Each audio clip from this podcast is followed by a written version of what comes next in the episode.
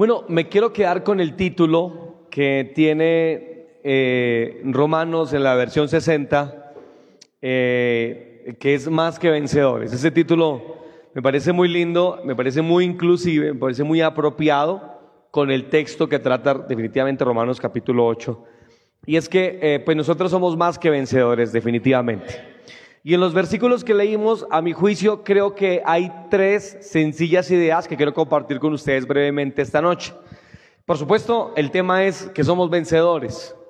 Y en ese orden de ideas, la Biblia, aquí el apóstol Pablo escribe, número uno, una promesa, luego nos da un requisito y finalmente nos da una razón, una por, un porqué. Una promesa, un requisito y un porqué. En esos tres elementos giran, a mi juicio, estos tres versículos. Quiero decirles, eh, para continuar, que los versículos dan muchísimo para hablar, porque es que Romanos es una epístola escrita para explicar el Evangelio. Si ustedes, si tuviéramos que escoger aquí entre todos los que estamos algún libro de la Biblia y que fuera el único libro que tuviéramos, yo les sugeriría que definitivamente eligiéramos Romanos. Romanos explica el Evangelio.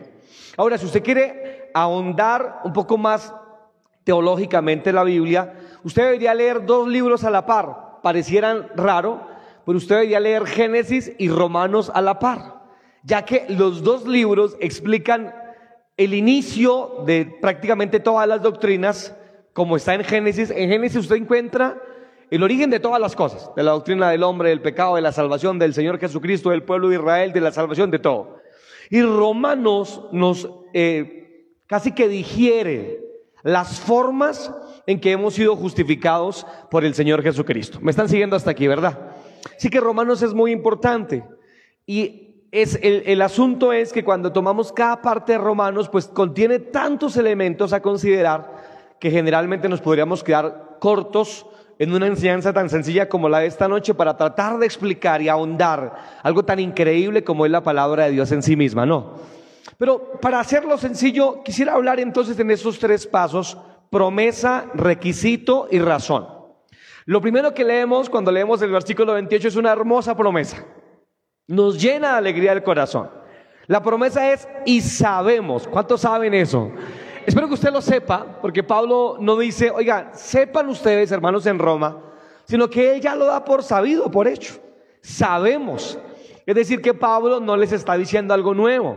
Como nosotros los predicadores tampoco lo solemos hacer, realmente no es que nosotros les estemos enseñando algo nuevo constantemente, realmente lo que estamos haciendo es recordando lo que ya sabemos. Así que Pablo dice, y sabemos, ¿qué es lo que sabemos?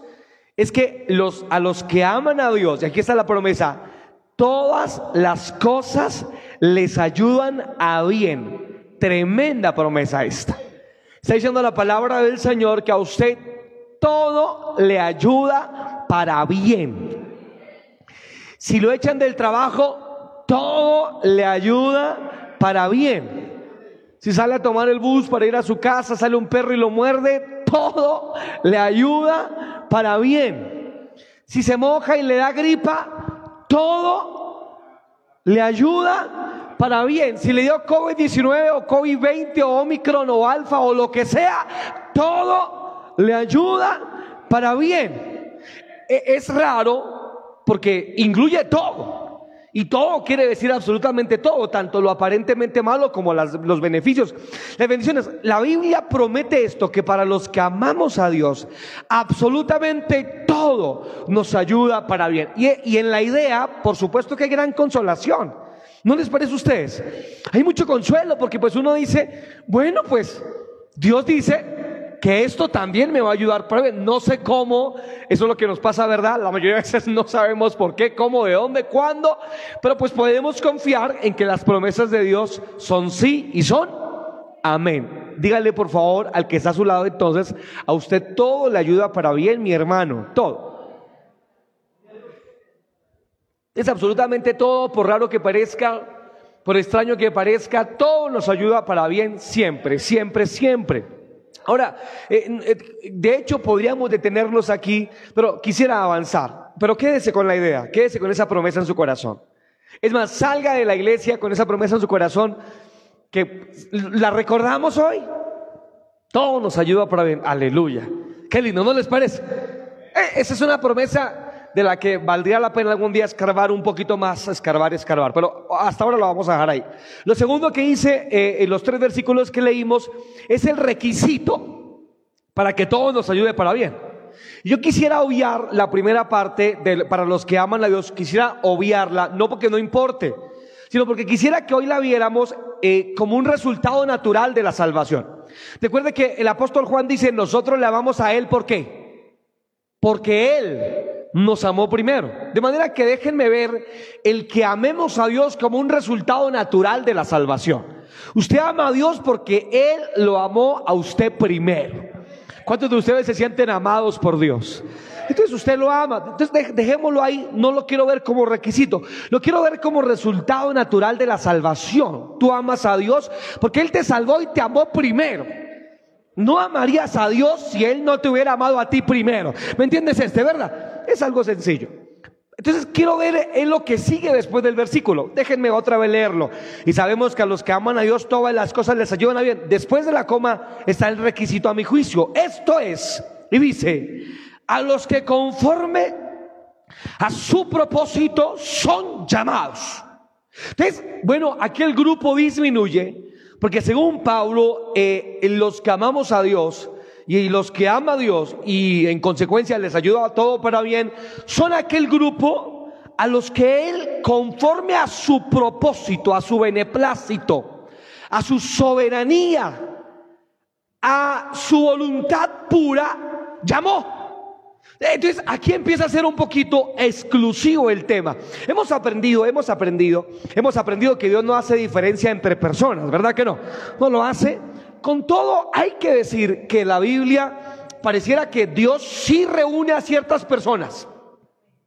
Romanos también dice a Jacob amé, a Esaú aborrecí, refiriéndose a dos pueblos particularmente. Jacob, el pueblo de Israel, Esaú, el pueblo de Edom, los edomitas, hermanos en un sentido de los judíos. Y dice, a los edomitas no amé, pero a los judíos amé. Es decir, que hay un grupo a los que Dios quiso amar, mis queridos hermanos. Y siempre te he privilegiado porque al parecer tú haces parte del grupo a los que Dios amó. ¿Sabes por qué lo sé? Porque estás aquí adorando al Señor, cantándole, bendiciendo su nombre. Es, es posible que tú seas el resultado del amor de Dios. Mis queridos, ¿quieren ver el amor de Dios manifestado en esta tierra? Miren al que está a su lado y diga, eso sí es mucho amor de Dios, mucha gracia, mucha misericordia la que Dios tuvo. O sea, si usted no cree en el amor de Dios, simplemente le basta mirar al hermano que está a su lado. Con todo respeto, no a usted, con todo respeto voy a decir esto. Miren ese personaje que usted tiene a su lado. Lo digo con todo respeto, con toda, con toda la consideración. Pero ese personaje está ahí porque Dios lo quiso salvar es producto de la gracia, del favor y de la misericordia de Dios. Ese personaje que está a su lado no merecía ser salvo, pero lo es por la pura gracia de Dios.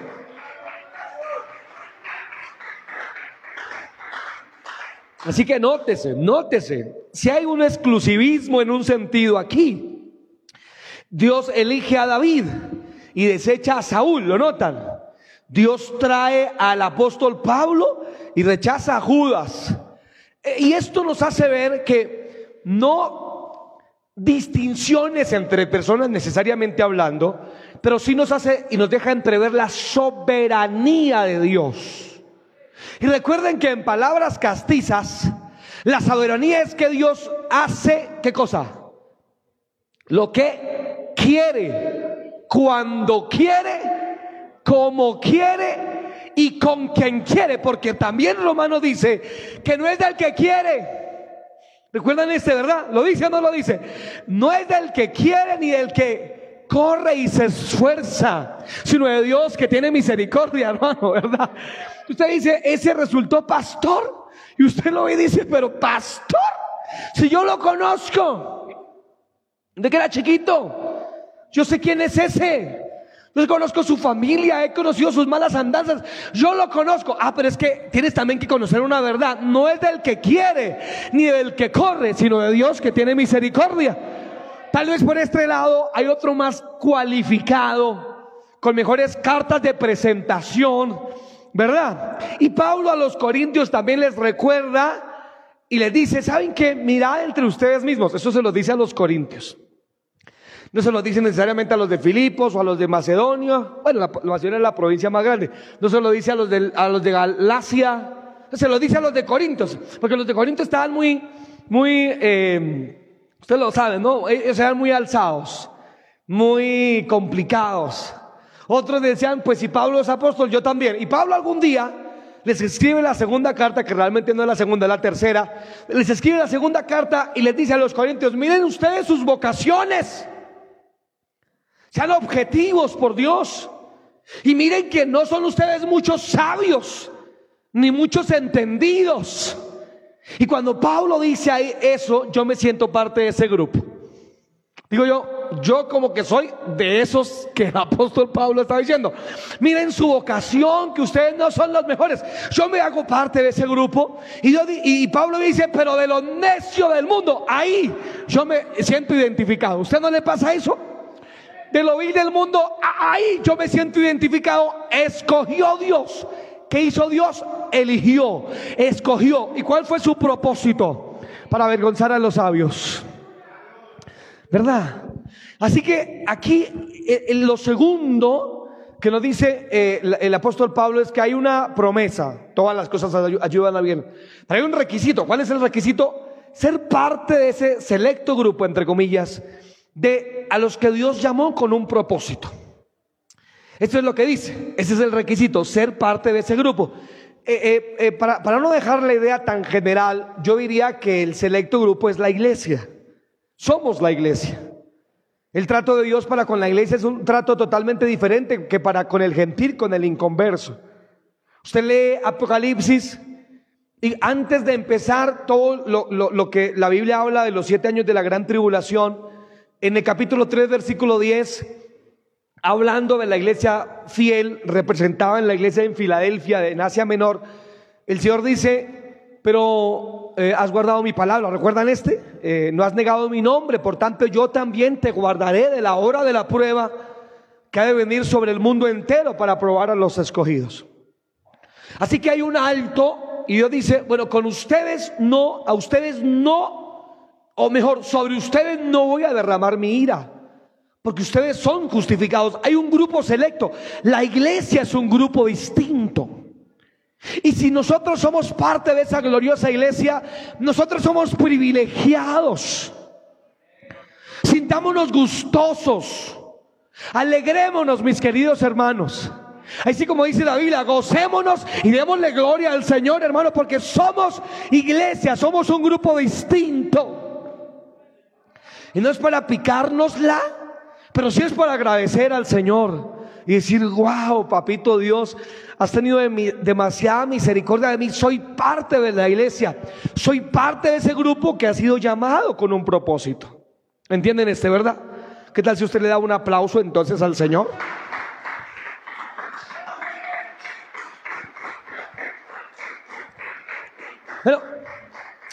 Ese, ese fue un buen ensayo. ¿Qué tal si le da ahora sí un aplauso al Señor? Uno de verdad. Gloria a Dios.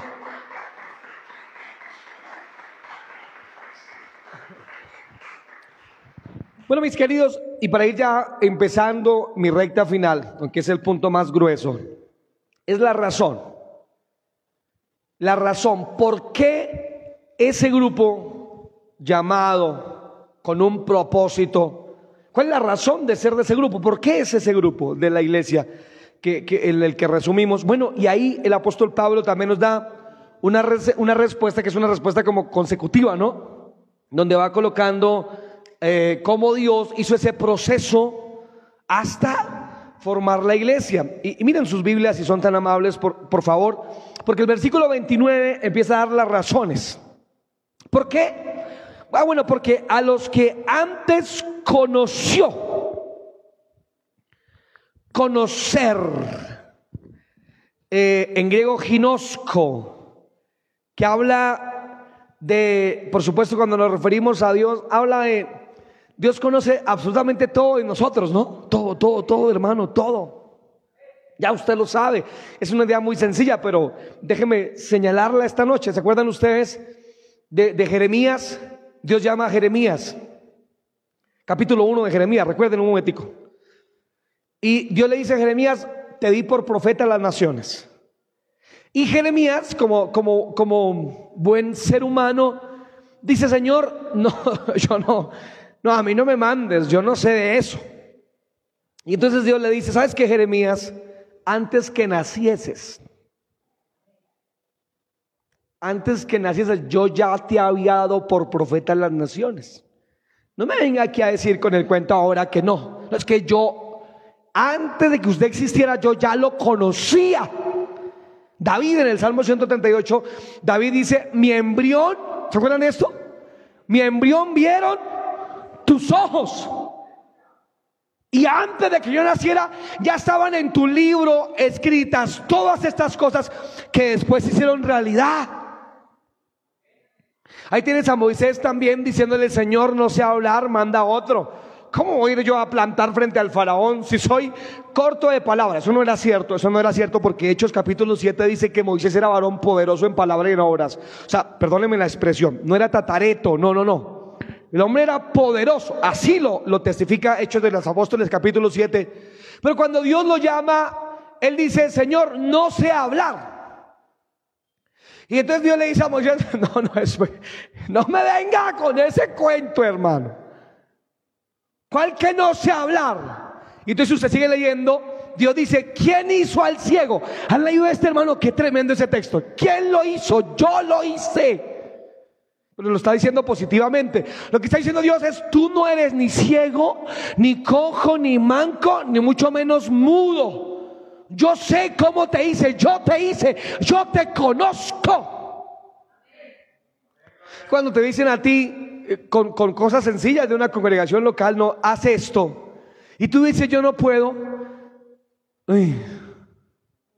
¿Sí me entiende? O sea, no tienes que ir a enfrentar a Faraón con las diez plagas. Pero si le decimos, hermano, haz esto y yo no puedo. ¿Cómo? ¿Cómo? ¿No puedo? Perdón, que no puedes. Pareciera que retumba en la eternidad la voz de Dios que dice, ¿quién hizo al ciego? ¿No fui yo? ¿Acaso Dios, Dios dice, no fui yo el que te hice, te conozco? Pero mucho que hablar, podríamos seguir por ahí. Pero lo primero que dice es que Dios a los que conoció, a los que antes es que, hermano, eh, o sea, Dios lo conoce antes de todo, antes de la fundación del mundo, Dios nos conoce. A esos que conoce, también los predestinó. Y aquí está una palabra muy complicada, muy difícil. Y para citarla un poco más, debo decir dos cosas primero. Número uno, todos debemos creer en la predestinación. Todos, todos, todos. ¿Por qué? Pues porque ahí está la palabra predestinado. El problema es cómo la interpretamos, ¿no? Cómo la planteamos. Pero si usted dice, yo no creo en predestinación, usted tiene un problema porque entonces, ¿cómo va a hacer con el versículo? ¿Va a tacharlo? ¿Le va a poner eh, marcador? Ese blanquito para volver a poner encima. ¿Qué hacemos? Si ahí está. ¿Qué hace usted con ese versículo? ¿Dónde lo echa? hay que creer. Ahora, lo segundo es es que cada quien puede tener un concepto, una idea diferente en relación con cómo es que ocurre eso de la predestinación. Ah, bueno, ahí sí podrían haber diferencias. Pero todos tenemos que creer, en, porque ahí está en la Biblia la doctrina como tal de la predestinación. Yo les puedo decir lo que siempre he dicho, que es una idea que me ha tomado siempre, y es que la, la, palabra predestinado en la Biblia es siempre la palabra priorizó, eh, que es, eh, no es otra cosa que elegir de antemano o también de marcar un horizonte. Es decir, que Dios antes de mira y demarca un horizonte. Eso lo podríamos interpretar de algunas maneras, pero quiero, quiero quedarme con el hecho de que el Señor demarca horizontes, mis queridos. ¿Ustedes pueden creer eso? Demarca propósitos, demarca proyectos, y creo que todos podemos estar de acuerdo con esa idea. Vuelvo a repetir el ejemplo de Jeremías. Yo te di por profeta. ¿Cuándo lo hizo? Antes de que naciera. Ah, tenemos a Samuel, pedido a Dios. Un chico, apenas era un niño de unos 12 años cuando Dios decía Samuel, Samuel. Hasta que Elí, el viejo sacerdote, dijo eso como que Dios te llama. La próxima vez que en la noche te digan Samuel, Samuel, diga, diga, heme aquí. Así lo hizo y Dios lo eligió. ¿Lo notan? O sea, Dios sí demarca. Ahí tenemos a Abraham, en donde Dios dice que Dios lo sacó de allá de tierras paganas de Ur, ¿verdad? Lo sacó de allá cuando aún estaban sus ídolos, dice Josué capítulo 22. Eh, eh, de manera que eh, lo que estoy diciendo es que Dios demarca horizontes. Dos, dos cosas más para terminar con esta idea. ¿Se acuerdan de lo que dice el Salmo 138, 8? Muy bien, muy bien. Es un texto que lo conocemos. Jehová cumplirá su propósito en mí. Sigue más, pero quedémonos con esa parte. ¿Puede decirlo? Jehová cumplirá su propósito en mí. ¿Puede repetirlo otra vez? Jehová cumplirá su propósito en mí. Ahora dígalo con fe, con fe, dígalo. Jehová cumplirá su propósito en mí. Qué maravillosa idea. Y otro texto que quiero referir es a Jacob dormidote por allá encima de una piedra a la cual le derramó aceite encima y lo llamó Betel diciendo esto es casa de Dios y yo no me he dado cuenta que Dios estaba acá. Lo mismo que le pasa mucho evangélico en el culto, ¿verdad? Ahí está Dios y ni se dan por entendidos que por ahí estuvo Dios paseándose por su lado. Y entonces Dios le dice a Jacob, ¿sabes qué Jacob? Porque no te dejaré hasta que haya hecho contigo lo que yo me he planeado hacer contigo. Ay, qué linda palabra, ¿no les parece? No, pero ustedes están de un ánimo, hermanos. Están de un amarillo, están de un gozo tan impresionante. No, pues se les nota la fe, gloria a Dios. ¿No te parece una idea maravillosa esa? Oye, Dios cumplirá su propósito en mí. Oye, porque no te dejaré hasta que haya cumplido todo lo que me he propuesto contigo. Hermosa esa idea, hermosa, simplemente es preciosa. Y eso a mí me llena siempre de ánimo. Con razón Dios dijo entonces a través de Pablo, todas las cosas nos ayudan a bien. Porque dentro de los, incluso los pesares de la vida que tengamos, más allá de los pesares está el propósito de Dios. Porque más allá de, de, nuestras, de nuestras humanidades está el propósito de Dios. Oh, qué tremendo, ¿no les parece tremendo? Por eso Pablo se atrevió a afirmar. Eh, eh, eh, Pablo dijo, pues ¿qué nos separará del amor de Dios? Ni lo alto, ni lo profundo, ni lo que va a venir. Nada nos podrá separar del amor de Dios que es en Cristo Jesús, Señor nuestro. Es una idea plena, reconfortante esta. Dios cumple su propósito de antemano. Lo notan, Dios traza propósitos, proyectos. A veces pienso, y lo voy a decir con mucho respeto, y, perdónenme que hable en primera persona, por favor, discúlpenme, pero a suelo pensar cuando me siento desanimado, como que, porque a todos nos pasa, ¿verdad? Levante la mano los que pasan por esos ratos feos, como, Dios mío, como que ven, Señor, ya por tu iglesia no quiero vivir más, ¿por qué no vienes esta tarde, Señor? Todo está ya, hágale, Señor, venga por mí, lléveme. Ah, entonces a veces pienso, eh, eh, siempre mi mente va a la volqueta, el testimonio que ustedes ya han escuchado tantas veces, los tenemos aburridos con el testimonio, pero, pero déjenme citarlo, eh, y recuerdo a ese niño de casi cinco años debajo de muertos, ensangrentado con una bala en su pierna, lo veo en tercera persona, y yo digo, pues, ¿por qué? ¿Sabes por qué? Porque Jehová cumplirá su propósito. Saliste de aquel hospital, ¿sabes por qué? Porque Jehová cumplirá su propósito en ti. Quisiste pegarte un tiro, no lo hiciste, ¿sabes por qué? Porque Jehová cumplirá su propósito en ti. Pensaste que tu vida estaba arruinada, pero ¿sabes por qué no se arruinó? Porque Jehová cumplirá su propósito en ti. Te sentías derrotado, pero siete veces cae el justo y siete veces será levantado. ¿Sabes por qué? Porque Jehová cumplirá su propósito en ti.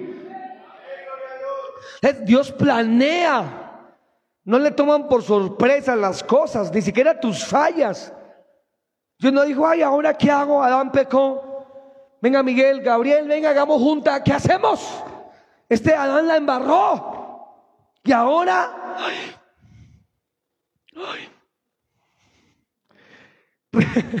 reunión de arcángeles urgente en el WhatsApp, allá en el cielo. Reunión, reunión, vengan todos aquí al trono. ¿Qué hacemos?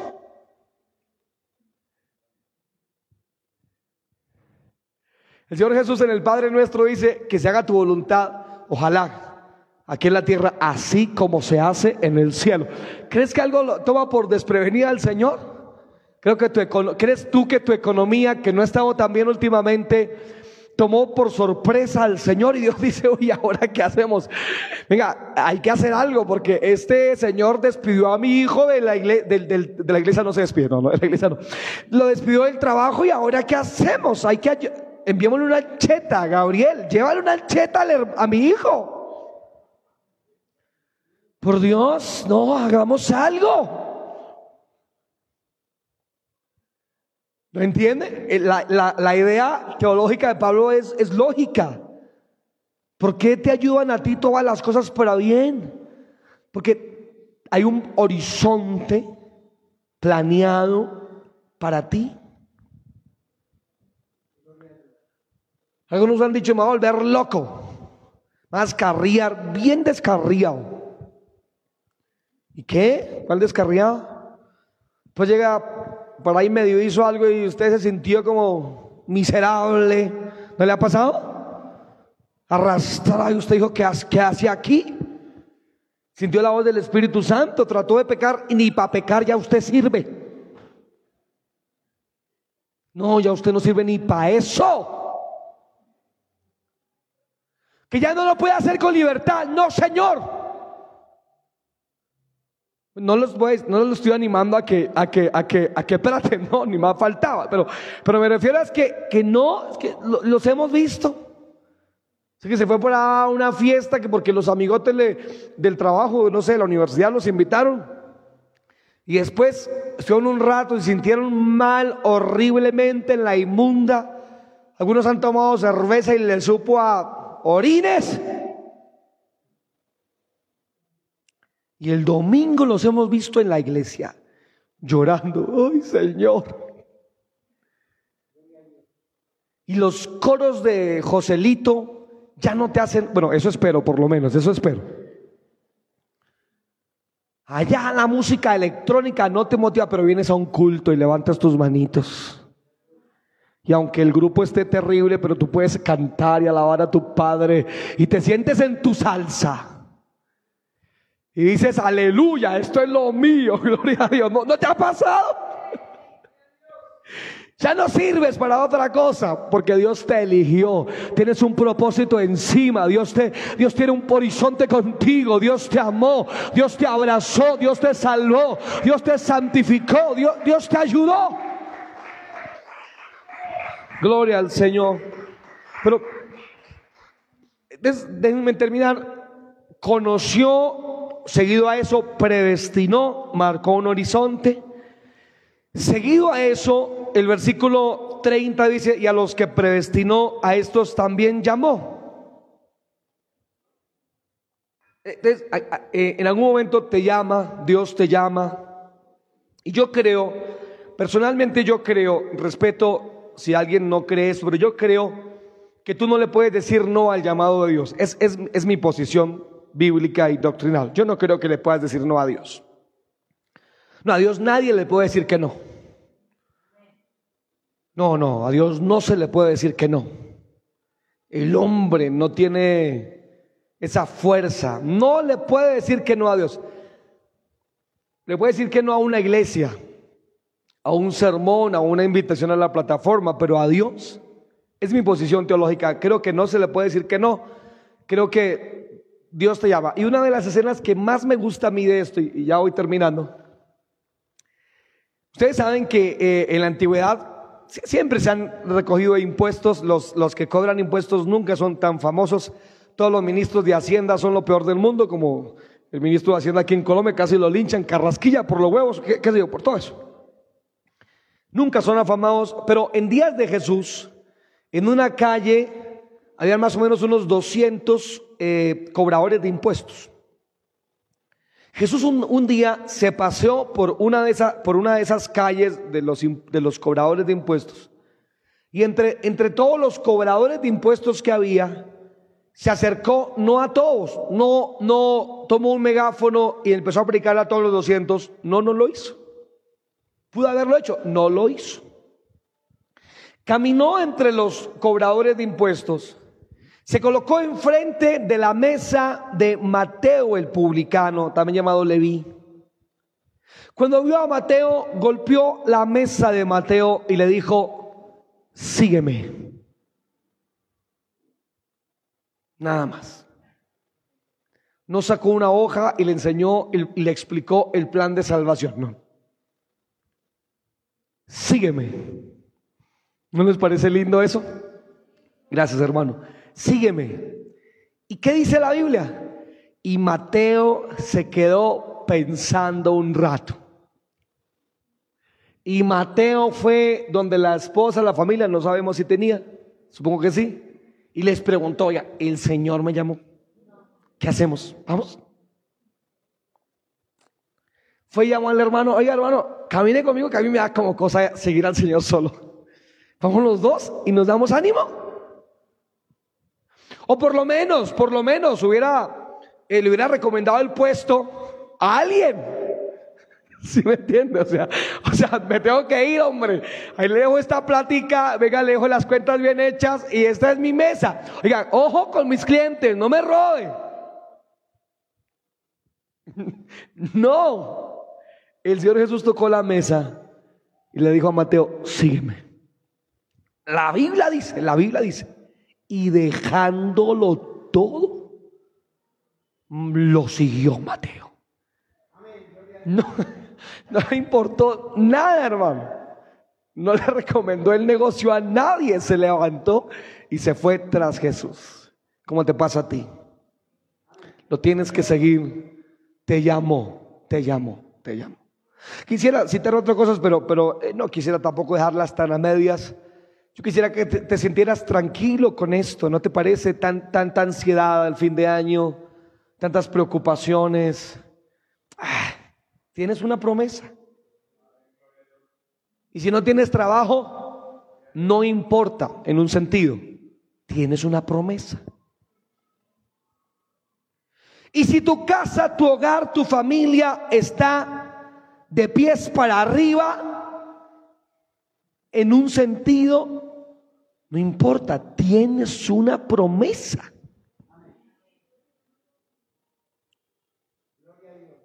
Y si te sientes solo, ¿qué importa? Tienes una promesa. Porque a los que aman a Dios, todas las cosas les ayudan a bien. ¿Qué tal si inclinas tu rostro ahí donde estás, por favor?